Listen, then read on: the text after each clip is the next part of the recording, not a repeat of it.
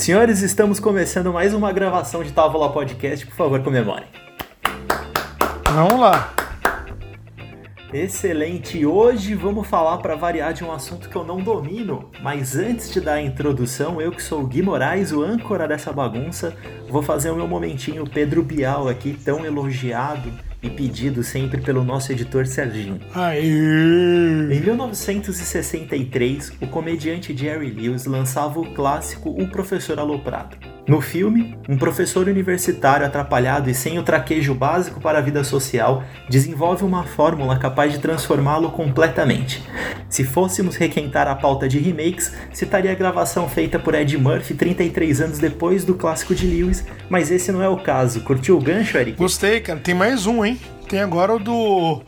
O do Robert Downey Jr., cara. Do Little de novo. Ah, então é, o Dr. Dolittle. Você sabe que eu também fiz essa confusão na pauta? O Dr. Dolittle é outro filme. Você tem o Dr. Dolittle, que é um veterinário que fala com animais, e tem um professor Ah, aloprado, eu achei, que é o cara que. eu achei que um era. Não, o aloprado do Jerry Lewis é sensacional. Vamos aí, prossegue. É maravilhoso. Desculpa. Fato é que, clássico após clássico, o cinema, os quadrinhos, a literatura sempre beberam do mistério e da excentricidade das ciências para construir um personagem maluco, atrapalhado e exótico como cientista. Do terrível Dr. Frankenstein ao tirano Dr. Destino, do professor Pardal ao Bickman, de Peter Parker a Bruce Wayne, os gênios da cultura pop são sempre figuras solitárias, excêntricas e descontroladas. De onde vem essa fama? Dos longos cabelos espenteados de Mendeleev, da coragem sem limites de Marie Curie, da frieza de Pasteur, da icônica foto de Albert Einstein? Não sabemos. Não sabemos, aliás, que é a principal e inicial resposta que a todo pesquisador que se preze. Eu sou o Gui Moraes, que pirou quando ganhou uma alquimia da Grow quando tinha 10 anos. Estou acompanhado de Eric de Carvalho, que como todo bom pesquisador não sabe, mas tem uma boa Boa. teoria. A presença em espírito, hoje exercendo o papel de pai, Serginho Pinheiro, que domina as ligações de polo de polo da edição. Tentando, pelo menos, né? E agora você falou de professor. Qual professor que não é aloprado, né? Acho que para poder ensinar tem que ser um pouco aloprado. E a quarentena tem mostrado isso pros pais, né? Pras famílias. Exatamente. E se o papo é metódico e a gente precisa de um cientista maluco, trouxemos direto dos subterrâneos laboratórios da Zona Sul de São Paulo um químico de peso para bater um papo sobre pesquisa, ensino e divulgação científica. O nosso professor aloprado é o João Messias Júnior, mestre em ensino de ciências pela USP e editor da editora Poliedro. Fala, João, obrigado por participar. Fala Gui, obrigado pelo convite, obrigado a todos. Fiquei emocionado com essa abertura, cara. Um show de referências e, e conexões aí, muito legal. Humanas, né, cara? já ganhou um voucher. Já ganhou um voucher para participação do próximo episódio, porque elogiou o âncora. Oh, maravilhoso. Então, para a gente começar essa conversa, eu quero fazer uma rápida apresentação então do nosso querido convidado João Messias Júnior. João, fala um pouquinho a respeito da sua história como cientista e de como você chegou até essa enrascada de gravar o Távola. Bom, cara, é, falando antes de como eu cheguei no Távola, foi muito por você. Porque é, antes de me apresentar como cientista, né, nós somos amigos aí há algumas décadas. Então, cheguei ao Távola por você, né?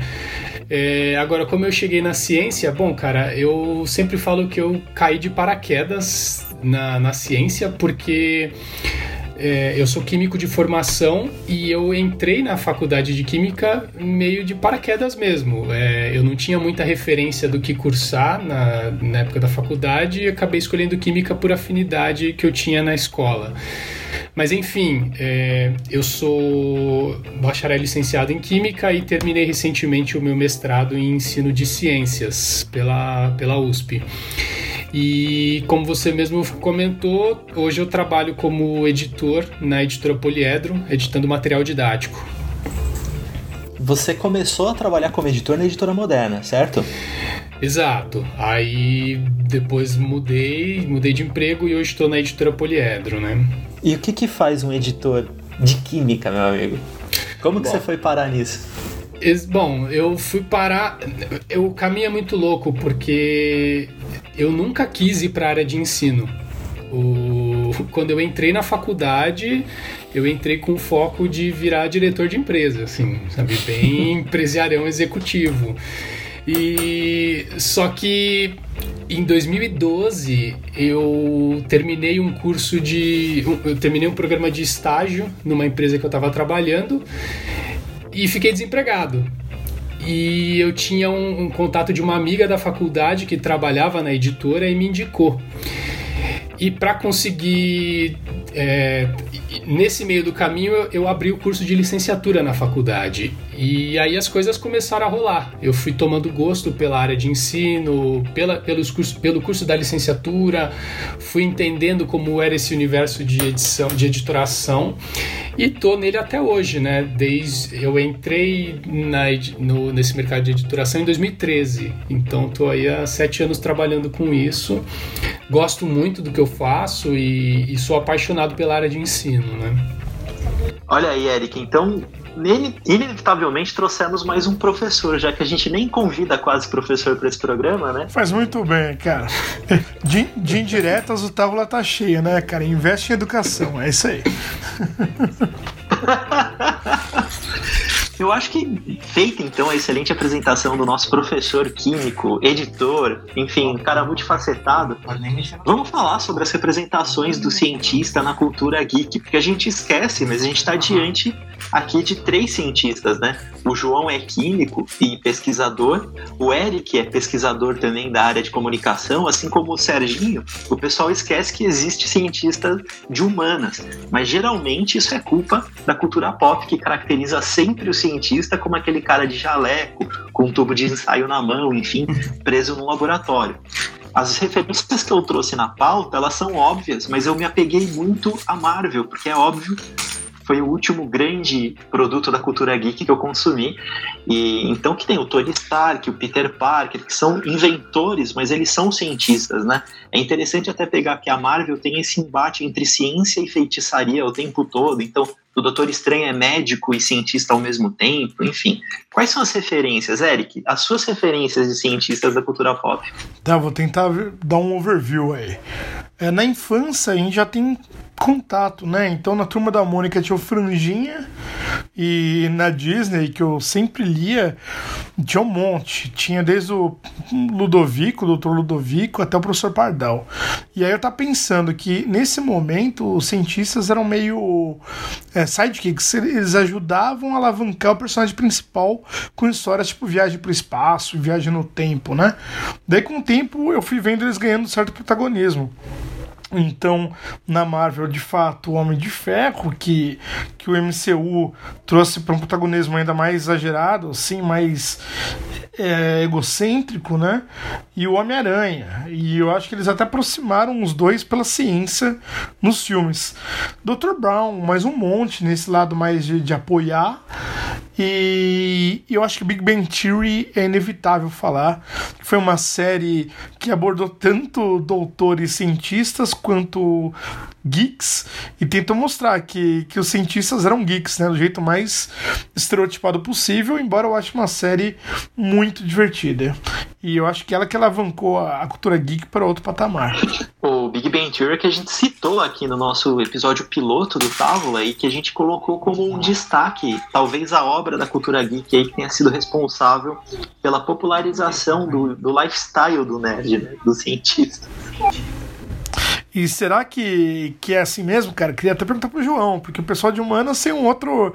tem uma relação menos nerd, vou chamar assim, do que essa, né? Geek eu acho que nós somos, consumimos e citamos mil exemplos aí da, da cultura midiática. Agora, e, uh, os papos da série, eu imagino que eles aconteçam de alguma forma, porque quando um aluno entra numa faculdade, você fica um pouco deslumbrado e fala muito sobre aquele único assunto, né? É, faculdade de Direito de publicidade. Como, como que era lá, João? Tem a ver com você, cara? Cara, tem muito a ver. É, eu me identifico muito com The Big Bang Theory. É, claro, como você mencionou, é tudo estereotipado, é extrapolado. Mas as coisas são meio assim mesmo, sabe? Quando eu tô com, na minha roda de, de amigos da faculdade, vira e mexe rolam esses papos sobre ciência. A gente está sempre trocando ideia, é, fazendo perguntas sobre alguma coisa da própria ciência, ou divulgando coisas, artigos, eh, publicações científicas entre a gente, ou mesmo na área de ensino, no meu próprio trabalho, às vezes eu estou com alguma dificuldade, eu pergunto para para o pessoal, ah, como que vocês ensinam tal conceito, sabe? Então, é, a gente tem uma comunidade científica, um núcleo nosso que fica bem ativo, né? E o, o Big Bang Theory eu, é, é triste porque o meu lifestyle não é tão igual quanto deles, assim. Seria mais legal se fosse. o João ele morava numa república com outros dois amigos químicos e quem, se, quem segue o João no Instagram volta e meia vê no, no Stories eles com era uma parede João que vocês tinham na casa antiga que era de, de lousa né daquela pintura de lousa e vocês estavam sempre debruçados em cima de uma, de uma equação química tentando achar uma solução ah, sim, porque assim, as, rola essas coisas, né? Tá todo mundo em casa, é, três químicos morando junto, depois foram quatro químicos morando juntos. E aí tá todo mundo lá tomando uma cerveja, só um deles gosta de futebol, a gente vai falar sobre ciências, cara, não tem jeito. Ô João, e eu me esqueci, hein? Eu, eu citei esqueci da melhor série de toda a história para mim, que é Breaking Bad, né, cara? Que a Record até traduziu com A Química do Mal. Olha só. É, pois é. É, assim, a tradução é terrível. a tradução é terrível e contribui para estereotipar cada vez mais a química. Mas essa série é maravilhosa, ela mora no meu coração, assim. Eu conheci, inclusive, essa série por causa do Guilherme. Ah, ela é demais. Ah, ela é demais. Olha aí, influenciando o João por um bom caminho, pelo menos, né? Pois é. Serginho, você tinha uma observação para fazer? É, falar também das minhas referências. O Eric comentou o, o, a, a Turma da Mônica, a referência para todo mundo da nossa geração, né, Eric? Mas é, quando eu falava, sempre falava assim, cientista, eu sempre tive uma, um, um caminho mais voltado para esse lado de humanas. Talvez hoje eu perceba isso, mas no, na, naquele período que estava tentando definir a profissão, o caminho a seguir, eu não, não sacava né, o, o que, que realmente eu tinha de. que eu imaginava mas o cientista para mim sempre foi aquele que, que era o padre. Então o, o político é, é muito louco porque eu né, tive uma caminhada dentro da igreja desde, desde sempre, então início dos anos 80, eu ali dentro da igreja, eu vi muitos eventos, por exemplo, que o PT organizava e vários políticos, porque a, a igreja que eu frequentava era, era uma paróquia, então tinha muita gente, era uma igreja grande e tudo mais, então tinha algumas figuras políticas que frequentavam o, o espaço e, e, isso daí era, era muito louco, porque eu via ali eles pensando o que seria o futuro da sociedade, quais caminhos deveriam ser tomados. E então isso para mim é um pouco do que eu sempre imaginei do cientista, né? Talvez o cientista político. Olha que interessante, até a, a, aproveitando a formação, o Serginho que quase foi padre, isso acho que vem muito da, do lance dele ser torcedor da portuguesa, né? Que teve que rezar com fervor desde sempre. Mas que virou um cientista da comunicação, né? Estudou rádio, o Eric estudou publicidade. E as suas referências, João? No fim a gente não conversou sobre elas. Quais são as suas referências da cultura geek como cientistas e se de alguma forma elas influenciaram a sua decisão para escolher a química como aí a sua matéria base, né? Bom, acho que a minha principal referência da infância de cientista foi o Bigman, cara. É, eu meio que cresci assistindo muita coisa da cultura, Castelo Ratimbum, Ratimbum é, e Bigman esteve presente assim e, e eu pirava com os experimentos é, e fui, acho que fui me interessando muito mais por ciência na escola mesmo é, por conta disso. E teve sim muita influência, né? É, inclusive na, na questão de criar essa imagem do cientista, né? Para mim, o cientista era essa pessoa, né? O, a pessoa de jaleco, excêntrica, malucona. E depois que você entra na faculdade, você vê que tem pessoas muito piores, muito mais excêntricas. e, Com certeza. E tem pessoas que são normais, assim, entre aspas, né? Com muitas aspas normais, é até feio falar isso, mas que não tem esse estereótipo. E na verdade você vê que é, esse estereótipo por muitas vezes até atrapalha, sabe? É, a imagem do cientista e fica muito diferente da imagem do cientista da área de humanas, né? E isso, e isso acho que é um problema, inclusive, da ciência exata, porque é, é uma, uma ciência, uma forma de pensar muito diferente e ela às vezes não se aproxima do público geral e acaba causando esse estereótipo, né, de uma pessoa mais excêntrica, mais distante. Mas, João, eu, eu acho, cara, que é assim, né? Vou brincar. Normalmente quem faz cinema, por exemplo, não é alguém de química, né? Mas aí, daí eu tô brincando, falando que é por isso que ele faria esse tipo de estereótipo. Mas diferente do que o Serginho falou, eu nunca vejo uma representação de um cientista de humanas, cara. Nunca. Você pode ver um sociólogo, um, mas não um cientista, sabe? Eles não dão esse, esse eu olhar. concordo. Agora, de fato. Mas de fato eles serão tipo Sim. muito cara um pesquisador, é uma pena. É, isso é uma pena porque você acaba passando uma imagem do cientista que não é de, de fato o, cientista, né? De, de que a, a, pessoa que trabalha isolada é, no seu laboratório e não tem contato com ninguém, é extremamente anti, antissocial, o que não é verdade, né? Existem pessoas que são assim mas também existem pessoas que são assim na área de humanas, né? É... Eu fiquei. É eu fiquei aqui fazendo uma viagem Pra, só para vocês terem uma ideia de como há uma diferença entre a representação da cultura pop do cientista de humanas e do cientista de exatas, Eric, eu lembrei, o Indiana, jo Indiana Jones é antropólogo. Né? A... Ele é um arqueólogo. Ele é, arque... é, Ah, é verdade, ele é arqueólogo. Arqueólogo. É, exatamente. Sim. Que não deixa de ser um cientista de humanas, né? E eu lembrei de uma outra referência a personagem protagonista de A Chegada. É um excelente filme de ficção científica. Ela é linguista, né? E ela então é, é escalada para tentar se comunicar com os extraterrestres, enfim, também não deixa de ser uma representação, mas ela sim, mais próxima do ciência de exatas, eh, da ciência de exatas, ela é tímida, retraída, enfim, tem toda uma questão ali de representá-la como uma outsider. Ô Gui, eu vou emendar rapidinho uma historinha real. Eu fui para um lugar muito perto de casa que recomendo demais, vou recomendar de novo ao final do programa, chamado Museu da Imaginação, que é genial, cara. É muito legal e, tem pintores, tem citação a, muitos artistas. Daí tinha lá um, um, facilitador, né, cuidando das crianças, elas pulando. Daí ele falou: Sabe o que o tio faz, o que o tio estuda?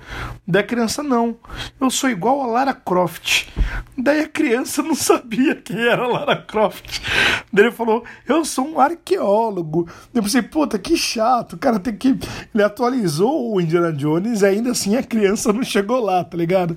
Então, que pena. Eu pensei: Nossa, conversaria por horas com o cara. Mas ele tava lá facilitando a recreação, que é muito legal também. É um, um trampo didático, né? E de educação. Mas a criança não pegou a referência, vai. É.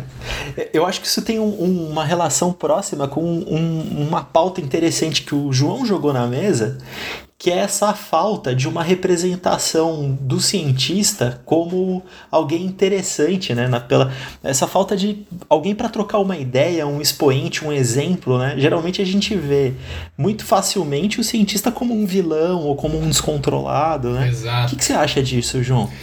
Cara, eu, eu concordo com isso. É a, a, mídia e, vamos dizer assim, o cinema, até o videogame, muitas vezes retrata o cientista como vilão mesmo, né? E é uma pessoa que a gente não quer ser, mas falta essa, essa figura que esteja mais próxima do público, é, cientistas que trabalham mais com comunicação científica ou com jornalismo científico que consegue traduzir a, a o que é pesquisado, né, os resultados da pesquisa, para uma linguagem mais acessível para o público geral que não, não tem obrigação de saber sobre ciência, mas tem o direito de, de ter acesso a essa informação. Isso acho que é muito importante o trabalho do cientista, né? não só produzir conhecimento, mas tornar esse conhecimento disponível para o público em geral.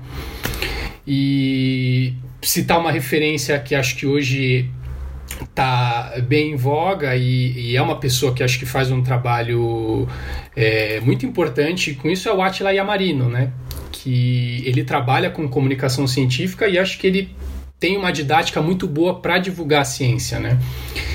E... Olha, eu espero. Opa, desculpa, João. Não, é só terminando. Acho que ele é uma, uma, referência hoje que a gente pode se segurar como uma pessoa que comunica ciência de uma forma clara que as pessoas entendam. Então, o trabalho do, do cientista passa também muito por isso. É, eu queria comentar que eu espero e acredito que ele possa inspirar muita gente a seguir esse caminho, sabe? Sim, eu acho importante. Eu acho que passada a pandemia ou até durante passando, o pessoal vai notar que é possível estudar para um bem maior e sempre a ciência é para um bem maior. Só que esse esse estereótipo de ficar enclausurado num laboratório, isso que é cruel, porque parece que está pesquisando para si mesmo Exato. e não para a sociedade. Exato. Né? Isso gera muitos problemas e isso tem que ser rompido desde a educação é, básica, né? Porque não vou nem entrar no mérito que aí dá para um outro episódio e acho que teria que chamar é, outras pessoas para participar. Mas, por exemplo, o fato de como o, a educação básica exclui as garotas da possibilidade de se tornarem cientistas. É, isso, é, esse, essa possibilidade não aparece para elas, né? Então é, também é algo muito importante de ser feito, né? Esse trabalho de valorizar as cientistas mulheres, né, nacionais, internacionais, mas a importância das mulheres também para a ciência. E é por isso que eu gosto muito da Marie Curie, que é uma cientista que o Gui colocou na pauta, que foi uma química extremamente importante para o conhecimento científico, né, para o conhecimento químico. É... E só que na época dela, ela não tinha voz. E por conta do marido dela, ela conseguiu que ele, por ser homem, ele conseguiu ajudar muito ela a alavancar o trabalho científico dela, né? Então ela é uma pessoa extremamente importante e para as meninas é importante elas saberem que elas também têm espaço na ciência, elas podem se tornar cientistas, né? É, isso é muito falho também. E eu espero, assim como o Eric disse, que isso seja. É, que, que isso melhore com o tempo, né? Ô, João, só, João, só Opa, posso, Gui? Rapidinho, Pode, rapidinho, só pra não perder. É, é, tipo a vingança, a vingança do nerd. Porque eu não, eu não tava no capítulo 1 e eu ouvi o pessoal citando, e é o seguinte, a própria Big Bang Theory, ela foi produzida pelo mesmo produtor do Two and a Half Men, que era, assim, uma série bastante misógina, né? E e aí, quando ele veio com outro tema, com Big Bang Theory, no começo é, tem gente que reclama uma, uma, um estereótipo tanto do cientista quanto dele não se envolver com mulher, de não ter mulher. E a série cresce muito quando entram as cientistas. Elas são ótimas.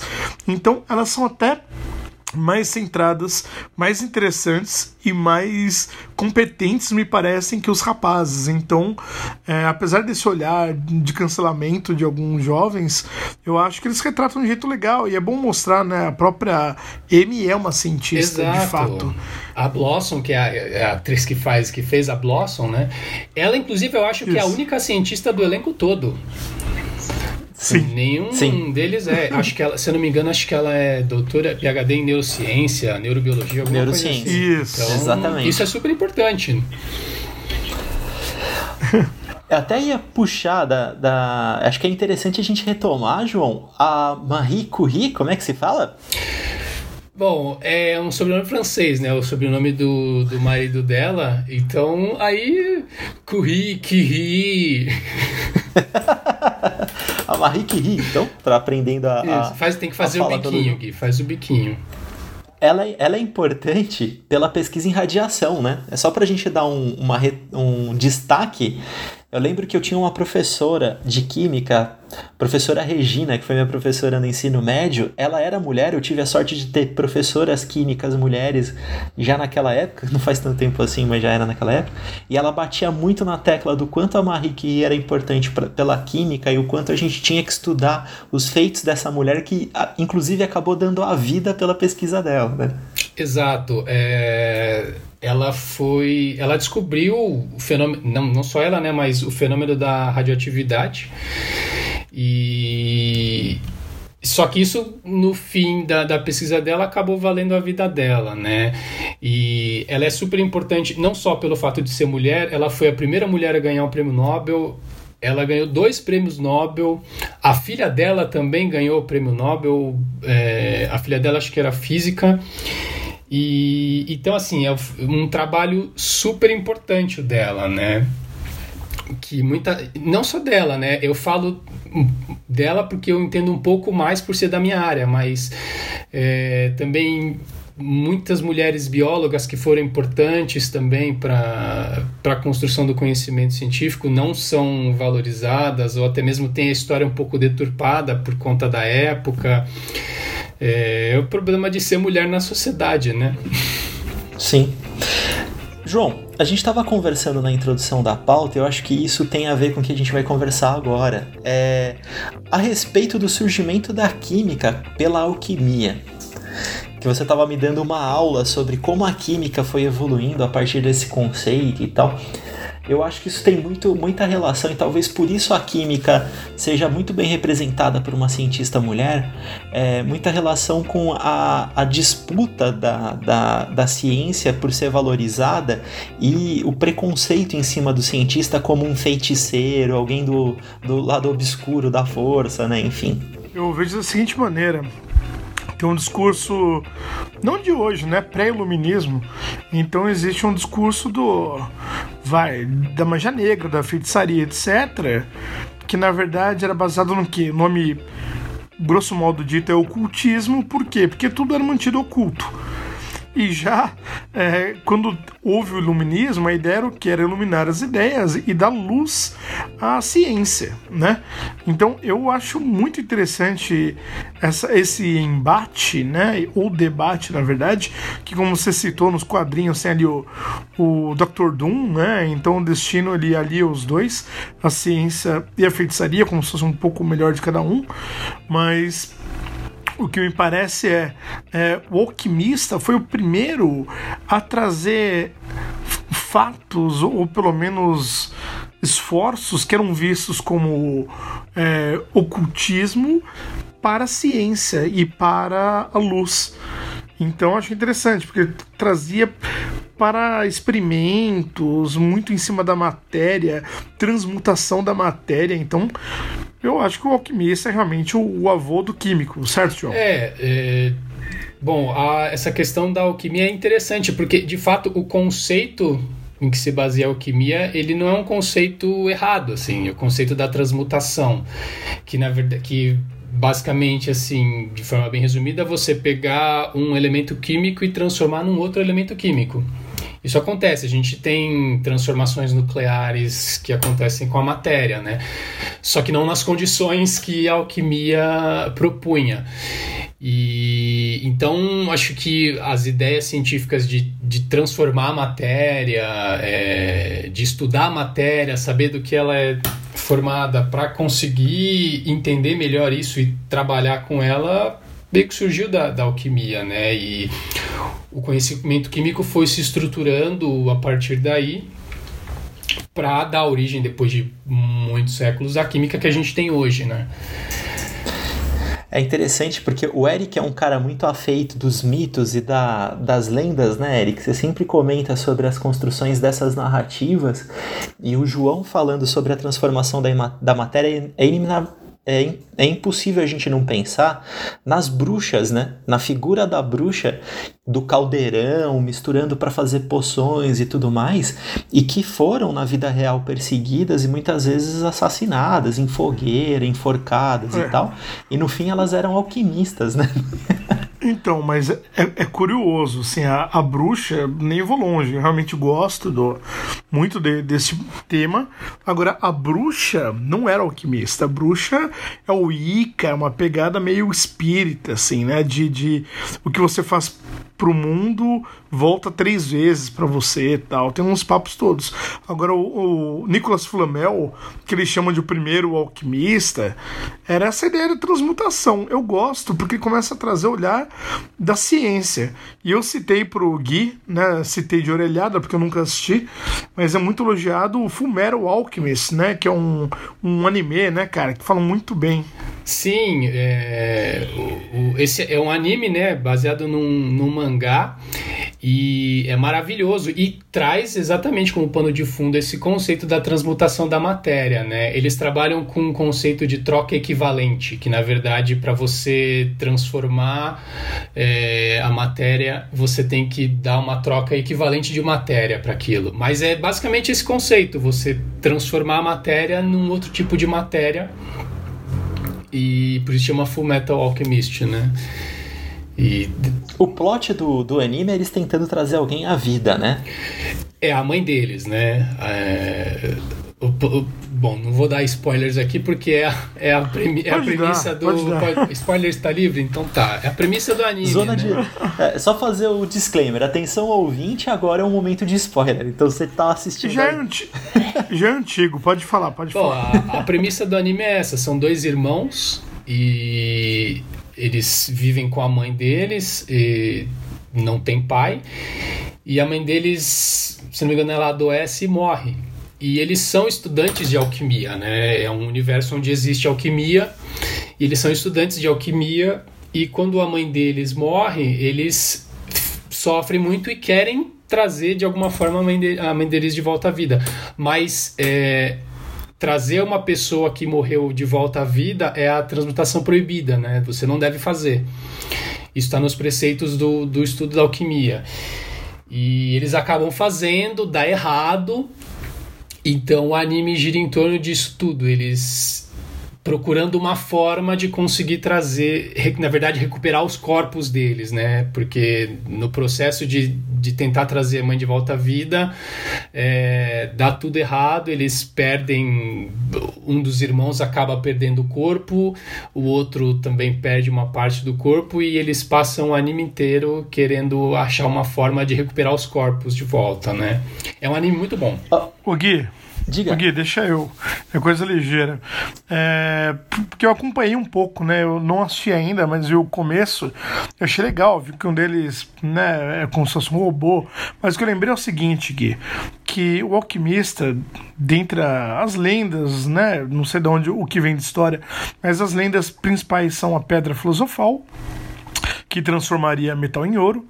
É, um elixir da, da vida longa, que eu acho que talvez venha aqui desse da, da volta, né, da, da morte, talvez. E isso me lembrou que outra citação da cultura pop, que à época não era cultura pop, é Frankenstein de Mary Shelley, né? Porque Mary Shelley é, pensou na, na medicina vai, de uma forma, biologia, para fazer um monstro, que na verdade era a tentativa de trazer um morto à vida. Então o que me parece é que, como a ciência era algo desconhecido da maioria das pessoas, ainda havia uma, uma certa fantasia, um romantismo, e esse romantismo até é, nutria contos de terror, por exemplo. Sensacional. Eu ia falar da Mary Shelley, porque quando o João começou a falar da, da equivalência, me veio na hora do a, corpo a história do, do Dr. Frankenstein, né? Que é o cara que tenta trazer a vida eterna a partir da criação de um, de um monstro, né? É, ele, ele não quer que seja um monstro, né? Ele junta pedaços de corpos, né? Mas Sim, enfim. Como dar errado, né? E, e é- Exato. Agora, a sociedade fica contra a criatura, né? E, e aí você vê um pouco do obscurantismo. É como se. Imagina uma sociedade contra os cientistas. Eu não consigo imaginar isso onde nós vivemos. Opa, pensando bem, eu consigo. Eu, eu lembrei disso, Eric, quando você falou de duas coisas. Quando você falou da magia Wicca, que eu fiquei pensando, eu falei, hum, peraí, pseudociência do lado da alquimia, tá estranho isso. E agora, quando você falou da sociedade contra a ciência, me veio um alerta sobre o que tá rolando agora, né? Acho que a gente pode Total, entrar cara. nessa discussão. João, você, como um combatente da pseudociência, como é que você tem enxergado aí nesses últimos anos o ressurgimento do terraplanismo? Enfim, né? Vou entrar aqui em outras searas que são mais polêmicas, mas muitas vezes da, das narrativas que se vestem da lógica científica para vender algo que talvez não seja tão verdade. É, eu acho bem, bem ruim isso. Eu acho até ofensivo é, acabar utilizar desses meios para poder vender uma ciência que não é, não é ciência, né? Para vender algo que não é ciência. Mas é, eu acho que essas pessoas acabam tendo sucesso nisso. Não sei, talvez por estarem mais próximas é, e por saber como. Para ver como a, a comunicação é importante, né? Vocês são dessa área, vocês sabem. É, com certeza essas pessoas comunicam é, esses trabalhos, entre muitas aspas, né, de uma forma muito mais acessível para as pessoas do que os cientistas. E só nesse ponto você já consegue arrebanhar muitas pessoas, né? Só que é. Pois é. Não, pode, pode, pode Desculpa, ir. Eric, pode continua. ir. Não, não, você, você. Manda, Bom, manda. só que isso é muito ruim, porque você acaba divulgando um monte de besteira, um monte de coisa que não tem nenhuma comprovação científica, não foi testado, é, ou está sendo testado, mas ainda não tem nenhum, nenhum dado que suporte de fato isso. E, e ainda mais no momento atual de quarentena, onde a gente está vivendo uma pandemia, as pessoas estão desesperadas para ter respostas.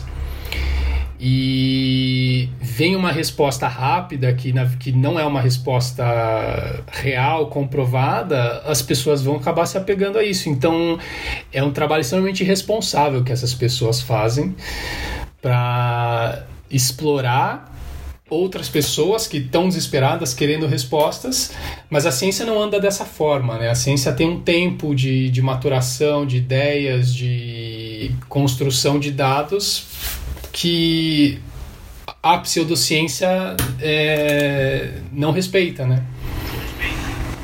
Então, João, eu ia na seguinte, né? Então, tá aqui. Eu, como um cientista, eu há dois anos atrás, de quatro a dois anos atrás, eu coordenei um centro de pesquisa na Casper Libero, mas em ciências humanas, né? Ligado à comunicação. E eu tinha um projeto que eu sei que o, o Serginho aqui também teve na faculdade dele, algo parecido que era de dar visibilidade a pesquisas científicas. Então, eu sonho com isso, com pesquisas científicas ganhando espaço pelo jornalismo, sabe? É, não só pelos papers que, que vivem para isso, mas que os papers cheguem à comunidade, à sociedade.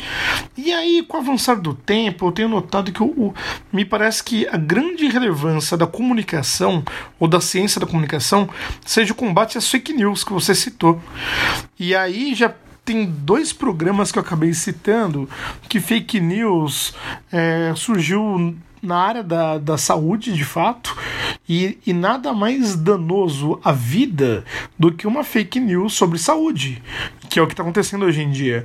Então, é o que você falou, as pessoas estão desesperadas, querem respostas rápidas, vão jogar no, no Google, por exemplo, e o que aparece como primeira citação, ou, ou mais popular, é a que vai aparecer lá em cima, ou apaga, pior ainda, aquela que for paga vai aparecer antes.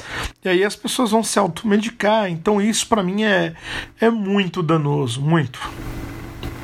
Eu tenho uma discussão profunda com isso aqui em casa e eu até vou arriscar, Eric, aproveitando que eu tô com meu orientador da pós-graduação aqui nas costas, eu acho que isso tem uma relação através da análise do Bourdieu, porque a ciência, querendo ou não, ela traz um capital para o interlocutor. O cara que está falando sobre ciência, ele cria quase que automaticamente uma áurea de conhecimento, de domínio sobre aquilo, que se ele se vale da narrativa, da fala, né, do diálogo do cientista, é quase como como se automaticamente ele ganhasse é, validade sobre aquilo que ele está falando. E é, é muito difícil você se tornar um cientista, né? A gente vê o, você e o Serginho, por exemplo, vocês são doutores em comunicação, né? O João, ele acabou de sair do mestrado e ainda assim tem algumas coisas, é, algumas incertezas a respeito de pesquisa, de método, que ele debate muito com os pares dele, sendo que se eu chego aqui, abro uma câmera e falo, oi, tudo bem, eu sou um químico e de é, que autodidata e vou ensinar vocês a fazerem cloroquina em casa. Cara, isso vai ganhar um milhão de visualizações com uma velocidade absurda, né?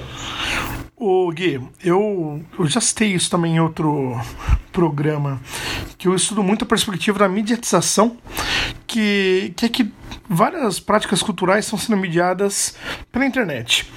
E, e tem autores brasileiros que revisaram Bourdieu sobre essa perspectiva, dizendo que o que antes era um pouco feudo, comentei isso no episódio da Pamela, de, né, do, do cancelamento, que o que antes era exclusivo de alguns grupos, agora as pessoas consultam pela internet. Então isso seria um jeito de romper com esses campos sociais de status para todo mundo poder falar qualquer coisa consultando no Google. E eu acho que isso é até mais danoso, sabe? Antes que as ciência seja trabalhada. O João comentou. E de fato, você não pode é, pegar uma hipótese e falar que ela é uma solução se não testá-la. Então, claro que existe um tempo de maturamento até das soluções pelas ciências, e é isso que não está sendo respeitado hoje em dia. Isso está sendo visto aí nessa perspectiva. E eu sei que o Serginho também tem um olhar similar a isso, Serginho. É, exatamente. Eu acho que a, o mundo tomou uma velocidade muito grande. E essa velocidade, é, essa pressa por, por resultado, faz com que as pessoas não se preocupem com a essência. E a ciência, ela é essência. A, ciência ela vai a fundo, você pesquisa, você testa, você vê os lados negativos, os lados positivos, você testa novamente, você vê outras possibilidades. Então, para pesquisar, tem que ter tempo. Para pesquisar, tem que ter profundidade, tem que quebrar cabeça. Por isso que a gente estava falando lá no início do programa do professor maluco. Acho que o cientista ele tem que ser um tanto quanto maluco, porque ele fica muitas vezes brigando consigo mesmo, porque ele tem as suas hipóteses, ele tem aquilo que, que ele acredita, mas ele vai brigar com aquilo para fazer com que efetivamente seja certeiro o que ele vai afirmar, às vezes, numa frase. E a velocidade do mundo de hoje, não, muitas vezes, não, não possibilita que, que as pessoas é, acreditem ou vá em busca da ciência para poder, enfim, ter o resultado que quer. E aí, enfim, vão lá, dão um Google, vão se medicar, dão um Google e vão construir uma casa, dão Google e vão, sabe, querer fazer comunicação, dão Google e vão querer misturar aí, uh, os elementos químicos e sei lá, talvez explodir alguma coisa. O, injetar, Serginho... injetar cândida na corrente sanguínea, né, para combater vírus. Isso tá acontecendo, tá acontecendo. Viu? Gui Serginho, hoje eu tô falando só mais uma coisa. Tem aquele filme legal que é o Epidemia, que a gente citou no, no né, primeiro momento aí, no, ainda no filme do. no episódio do Apocalipse. E tem um personagem do Jude Law que é super interessante, que ele é um jornalista, que fala que ele é um jornalista à busca da verdade, e ele encontra uma substância que ela vai curar a galera. E ele começa a divulgar isso em blogs contra a mídia estabelecida, a galera começa a correr atrás em farmácia ele ganha muito espaço. E no final do filme, mostra que ele era um cara que ele vendia, ele era um representante da formação, sabe, da indústria química, então é muito zoado. E o jornalista, ele, ele usa a credibilidade dele e de um discurso contra a mídia mainstream, vejam se vocês já viram isso, para vender uma substância não comprovada como solução. Você acredita?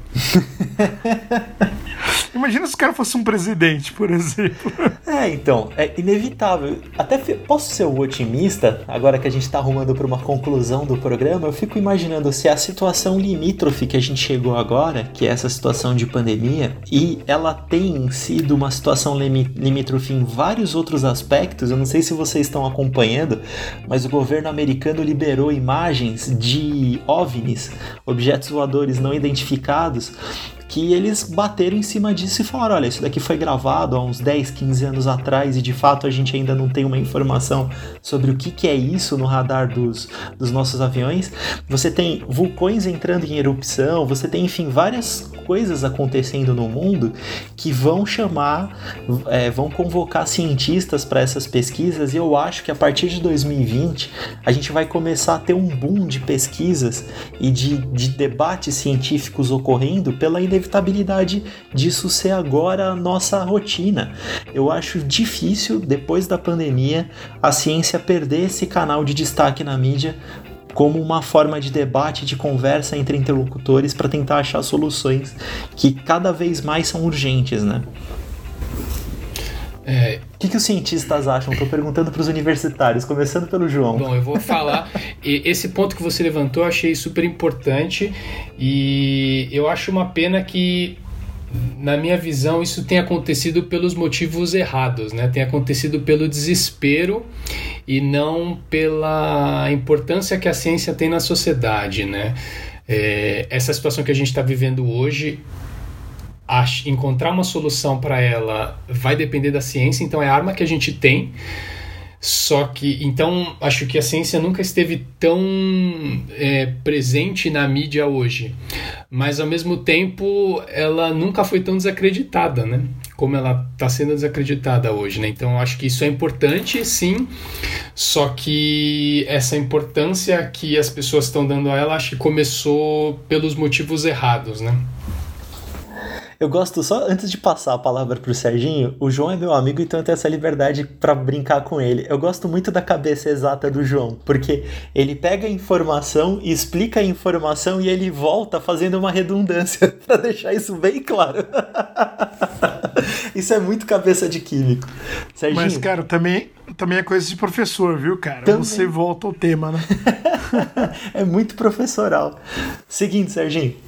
É, acho que eu vou ser um pouco mais apocalíptico aqui. É, o que fez o Homo sapiens se diferenciar dos outros animais não foi o fato dele pensar, foi a linguagem.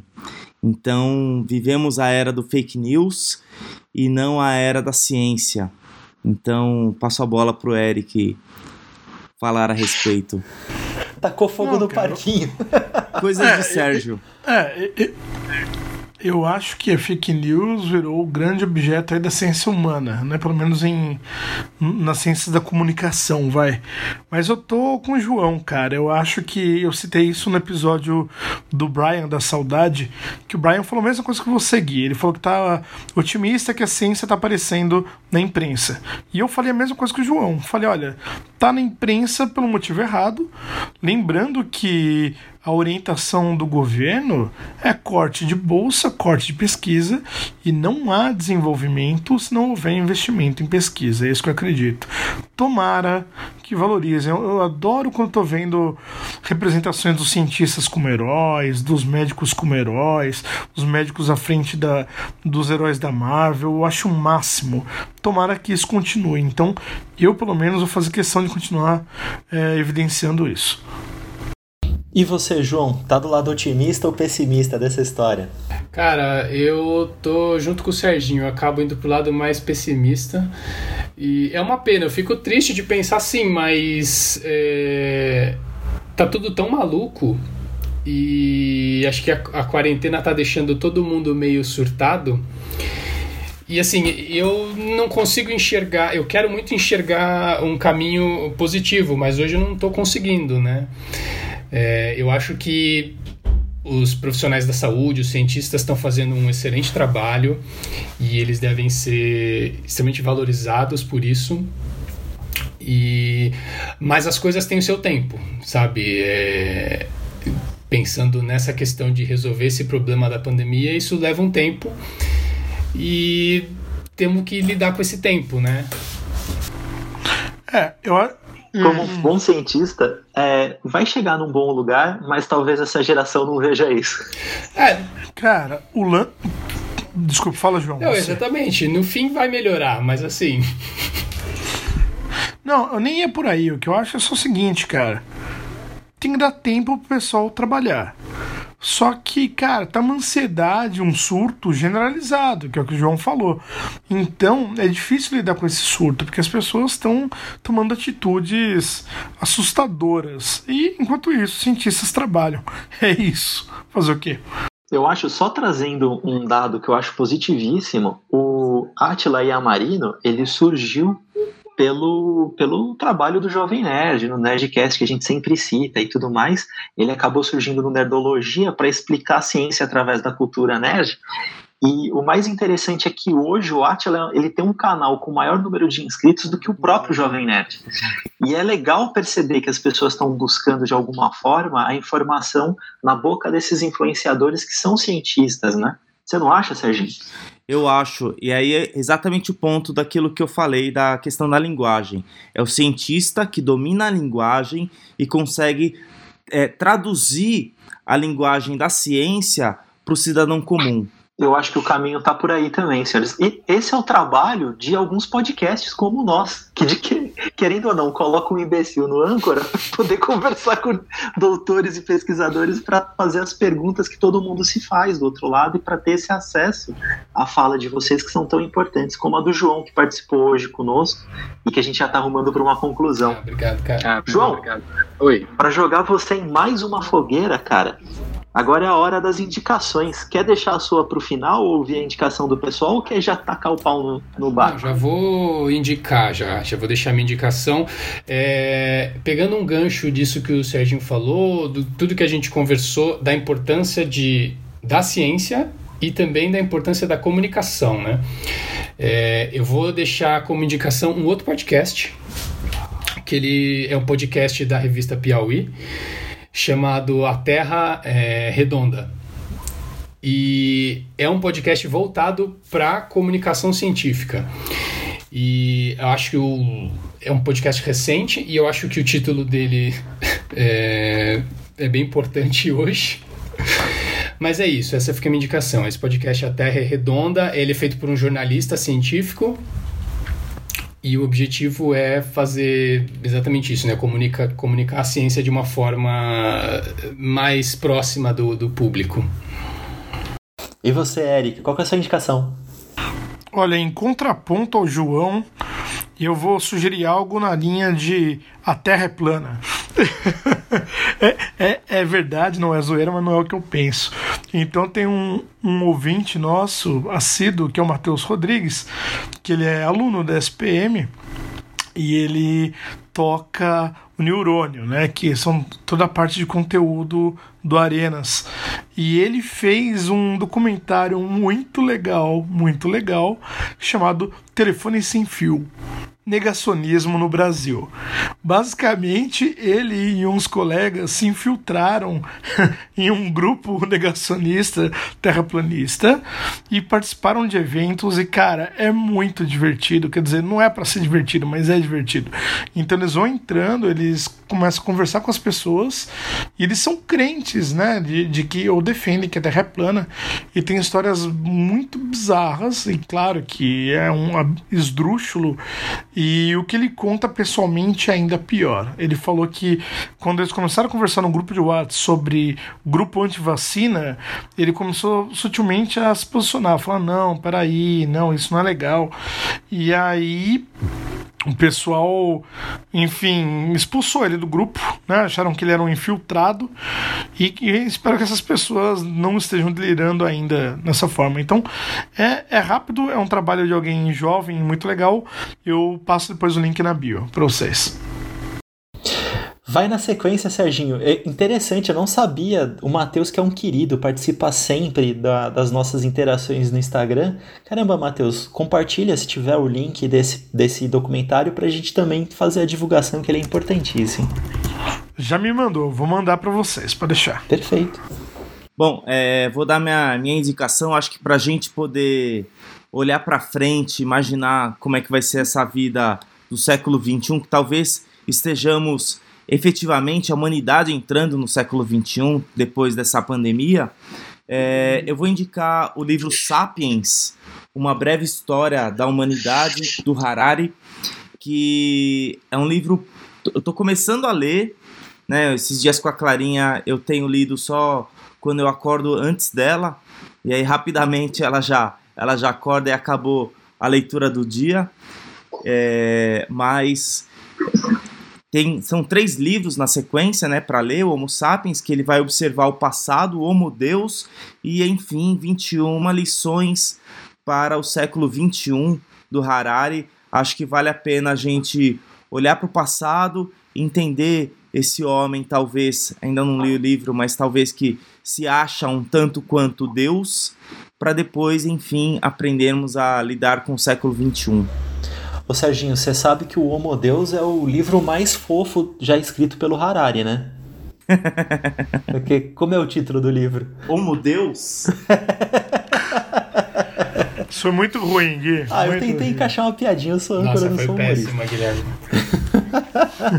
eu vou encerrar com a minha indicação, já que vocês falaram sobre ciência, o Eric foi pelo lado do obscurantismo, o Serginho e o João foram pela divulgação científica, eu vou é, indicar uma série que eu terminei a segunda temporada ontem e eu ainda estou impactado, que é Succession, da HBO, tá disponível na HBO, e a série conta, é, enfim, ela é baseada na, em histórias reais, mas obviamente é uma, uma questão ficcional, de famílias superpoderosas americanas que são donas de grandes conglomerados de mídia.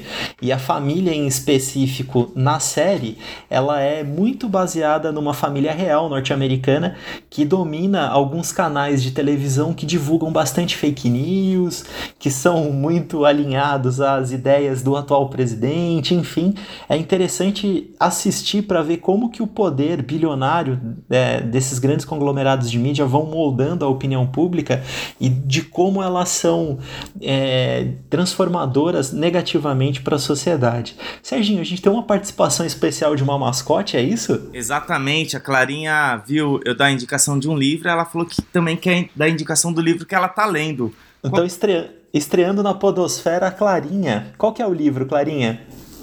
É Pinóquio. Olha, Pinóquio. nunca. Fala sobre o quê? Como que é a história do Pinóquio?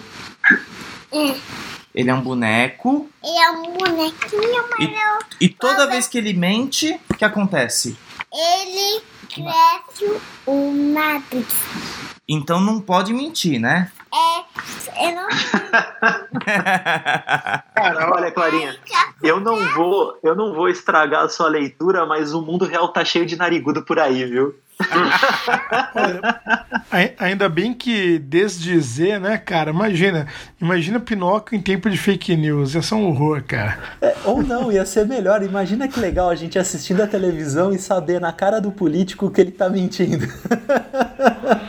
Isso é verdade. Tenho lido as histórias pra ela e todas as noites ela pede pra ler esse livro. Cara, é impressionante como eu fico imaginando nos tempos atuais um Pinóquio real. que acontece. Tinha que ter imagem. É, exatamente, o momento do- da leitura do gráfico do, do nosso querido Augusto, que não está presente nessa gravação. João, muito obrigado pela sua participação nesse programa, que é importantíssimo sobre divulgação científica. Foi muito legal bater esse papo com você. Eu que agradeço a oportunidade, Gui. Um beijo para você, um beijo Serginho e um beijo Eric. Valeu, meu. Valeu mesmo. É um beijo químico. Beijo químico vem molhado, hein, gente? Esse foi o Távola Podcast. O Távola é um programa produzido pela Távola Co, com a ajuda da MS Produção Sonora, com edição de Serginho Pinheiro, participação de Eric de Carvalho, Gui Moraes e João Messias nesse episódio, que foi excelente, senhores. Nos sigam nas redes sociais, arroba Távola Podcast no Instagram, no Twitter é Távola Podcast e compartilhe o Távola para seus amigos, indiquem, a gente tá na briga pelas, pelas reproduções no Anchor. Senhores, até o próximo episódio. Até mais.